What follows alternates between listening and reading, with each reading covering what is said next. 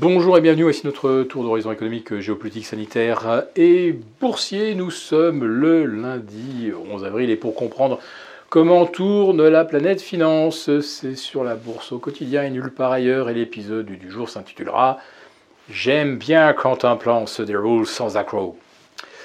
Oui, cette euh, phrase célèbre de l'agence Tourisque, eh bien, euh, ils sont nombreux aujourd'hui à pouvoir euh, la revendiquer. Bon, d'abord, les médias qui ont obtenu le second duel Macron-Marine Le Pen. Voilà, ça faisait quatre ans qu'on nous y préparait.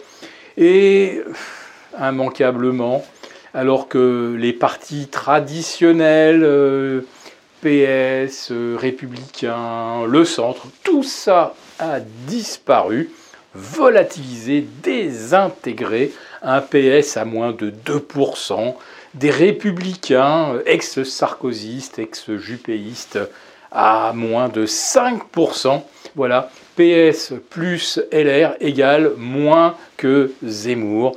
Et Marine, comme prévu, est qualifiée pour le second tour avec presque comme prévu, un résultat que tout le monde pressent comme identique. Monsieur Macron réélu face à une candidate que l'on renverra à ses incointances avec Vladimir Poutine. Voilà. Donc pour les marchés aussi, le plan se déroule sans accroc. Leur champion est au rendez-vous du second tour et il sera probablement également réélu exactement par les mêmes mécanismes qu'en 2017. Voilà, le plan va se dérouler sans accroc. Il y a une autre entité aussi qui peut se frotter les mains en se disant que là aussi le plan se déroule sans accroc, ce sont les banques centrales. Elles ont annoncé des hausses de taux, puis ensuite euh, la réduction de leur bilan. Et les marchés ne s'effondrent toujours pas. Je parle des marchés d'actions. Parce que l'obligataire, lui, eh bien, il connaît sa pire correction depuis 1994. Je pense même qu'il faudrait remonter à 1980 pour avoir des dégâts euh, dans un portefeuille obligataire aussi considérables que ceux que nous observons depuis le 20 décembre dernier. Oui, si vous avez euh, un portefeuille obligataire, vous avez perdu plus de 10%. Alors, ce n'est pas compensé par les actions et encore moins par le rendement. Et on nous explique que si les banques centrales réduisent la taille de leur bilan, eh bien, ça va continuer. Et ben, un exemple récent, 2018, nous démontre qu'effectivement, il y a tout à craindre d'une réduction du bilan de la Fed. Parce que quand les marchés ont commencé à plonger, je crois qu'ils avaient perdu 20% hein, de fin août 2018 à fin décembre de la même année, tant que la Fed avait monté ses taux, tout s'était bien passé. Et c'est lorsqu'elle a commencé à euh, revendre une partie de, ses, actifs, achetés dans le cadre de ses quantitative easing, c'est là évidemment que ça a coincé. Et là, malgré les annonces, les marchés ne bougent toujours pas.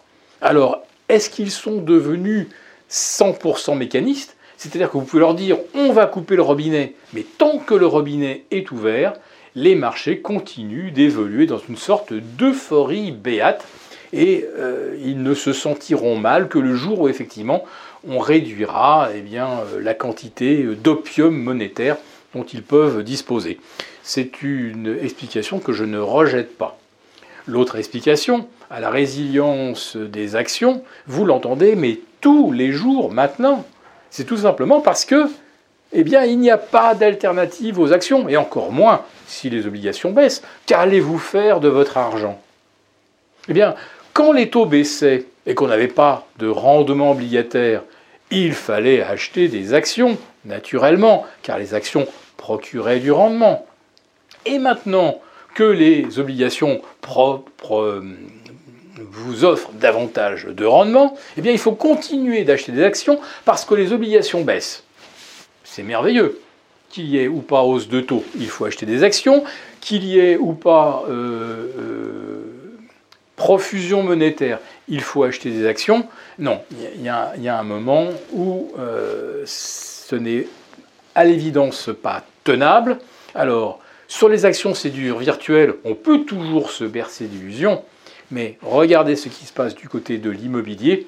À partir du moment où les acheteurs deviennent insolvables parce que les, taux sont trop élevés, parce que les prix ont trop progressé, parce que le coût de la construction avec l'inflation a explosé, là, il va se passer quelque chose dans le monde réel. Mais j'ai l'impression qu'il va falloir effectivement attendre ce déclic, qu'il y ait effectivement raréfaction de la liquidité avec la réduction du bilan des banques centrales, et il va falloir qu'il y ait également ralentissement très fort du côté de l'immobilier pour que d'un seul coup on se rende compte qu'effectivement eh bien, le monde ne tourne pas rond. Mais pour l'instant, bah, le plan se déroule sans accroc. Les banques centrales ne doivent même pas en revenir. Si cette vidéo vous a plu, n'hésitez pas à nous mettre un pouce. On vous retrouve demain pour notre live avec les abonnés des affranchis.